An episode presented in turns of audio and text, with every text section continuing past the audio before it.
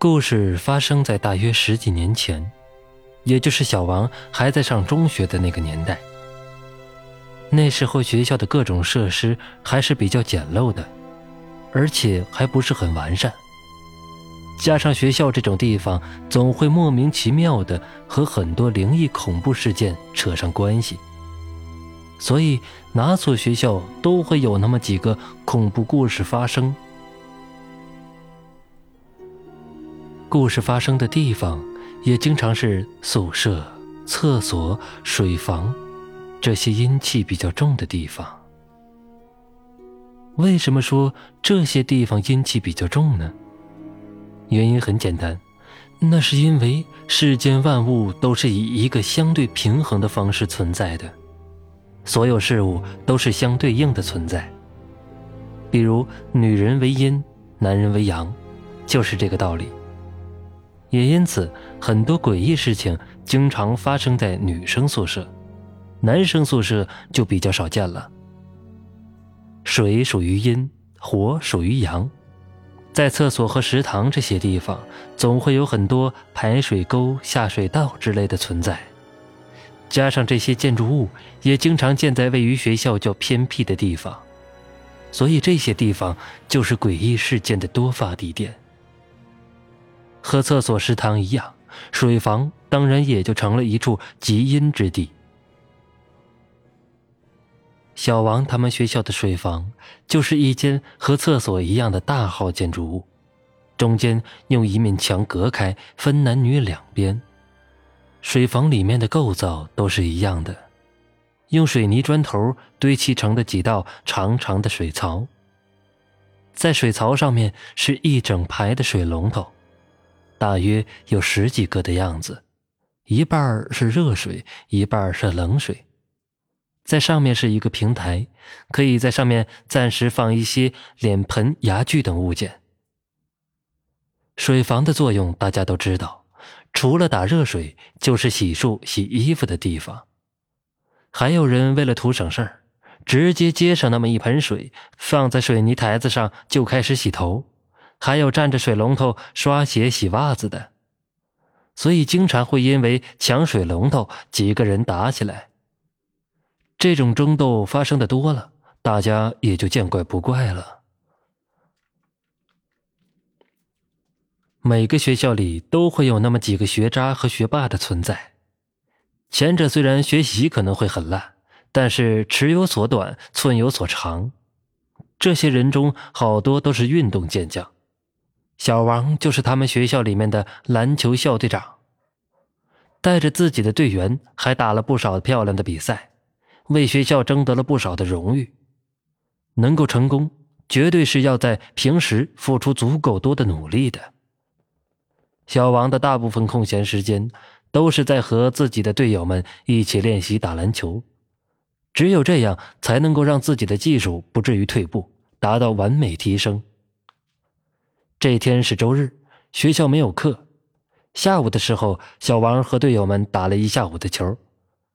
直到肚子饿得咕咕叫了，才一起跑到水房，准备清洗一下身上的臭汗，之后再去食堂美美的吃一顿，补充一下快要消耗过度的体力。他们那个年纪真是能吃长身体的时候。小王让几个队友先洗漱完毕，去食堂给自己占位置，之后自己才慢悠悠的接了一盆水开始清洗。当小王头发湿淋淋的，想要寻找毛巾的时候，发现带来的洗漱用具全都被队友们拿走了。靠！这些不讲义气的小气鬼，不知道本队长还没有用完吗？小王笑骂了几句，开始用手拨弄着自己那一头湿漉漉的短发，以此来加快头发风干的速度。头发上面还有好多的水，小王一直起身。就顺着流进了小王的衣服里，把衣服和皮肤粘在一起，十分的不舒服。小王索性将上衣脱下来，搭在一旁的水管上，对着水龙头将自己的上半身也洗了洗。洗完，想要将脱下来的衣服穿好的时候，发现自己挂衣服的水管上竟然不知道什么时候多了一条毛巾。毛巾是白色的，上面还有个穿着岛国和服、拿着把扇子的矮子国女人。小王知道，这种毛巾是刚刚流行起来的。在毛巾沾上热水的时候，上面图案里面那个女人的衣服会消失不见，露出那些小孩子不能够乱看的东西。不知道谁这么流氓，竟然带着这么一条毛巾来学校，还遗落在了水房里面。小王也顾不了那么多了，把毛巾取过来，将身上的水渍擦干净，之后又好奇地将毛巾递到热水管下面。在热水的冲刷下，那个图案的女人身上的衣服渐渐消失不见。小王瞪大眼睛，心脏砰砰地跳着，又胆怯又好奇地看着图案的变化。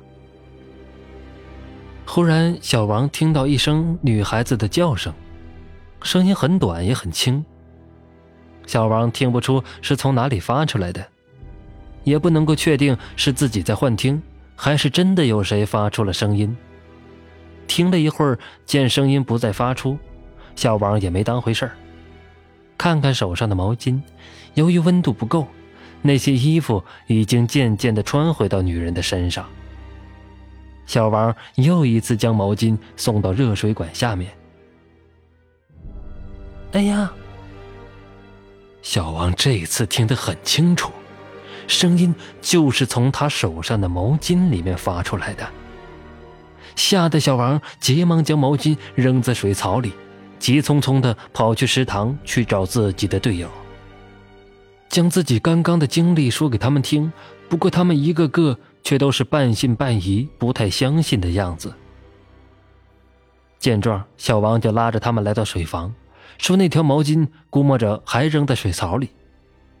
带着他们来一看究竟，可是当几个人来到水房的时候，发现那条毛巾上面却是空空如也，什么也没有，就是一条普普通通的白毛巾。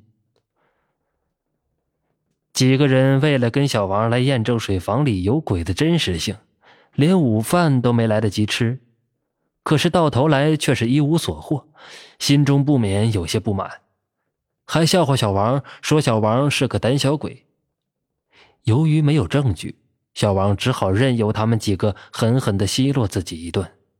最后，终于忍无可忍，说道：“我一定会找到证据的。”听到小王的话，大家的反应当然又是一阵哄笑，没有一个肯相信的。最后一个人出来打圆场，说：“不管是不是真的，大家相不相信？”还是先吃饱肚子要紧。这个时候，大家才想起来，全都没有吃完饭呢。于是乎，一大波人又一次杀向了食堂。这件事儿也被大家很快就忘记了。第二天就是周一了，按照惯例，所有在校师生都要早早的起床，去操场集合，举行每周一次的升旗仪式。作为一名国人。当然知道这种仪式意味着什么，也会知道它的重要性。于是乎，起床铃声刚刚一响，就马上起床，穿叠衣被，奔向操场。当大家穿好衣服准备去集合的时候，才发现小王竟然还裹着被子蒙头大睡。一个舍友在小王的屁股上狠狠地拍了一巴掌，大声叫道：“喂，小王，不要再睡了，起床集合了！”喊了几声，可是小王依旧毫无反应。几个舍友好奇的将小王的被子掀开，一股浓浓的怪味扑面而来，让几个人捂着鼻子直皱眉头。再看躺在里面的小王，大家顿时吓得都说不出话来了。现在的小王就像是一只被浇了好多热水、褪了毛的猪。全身上下红红的，随处可见被烫伤脱掉的大块皮和白色的水泡。有人不小心碰到了小王的头，只见小王的头发也像是浮尘一样，一撮一撮的掉落下来。看到这一幕，舍友们惊叫着去报告宿舍老师。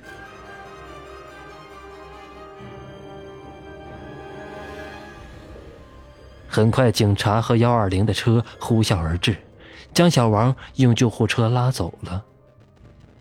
小王走后，大家在小王的床铺上面发现了一条毛巾，上面画着一个穿着和服、手持一把圆扇的爱子国女人。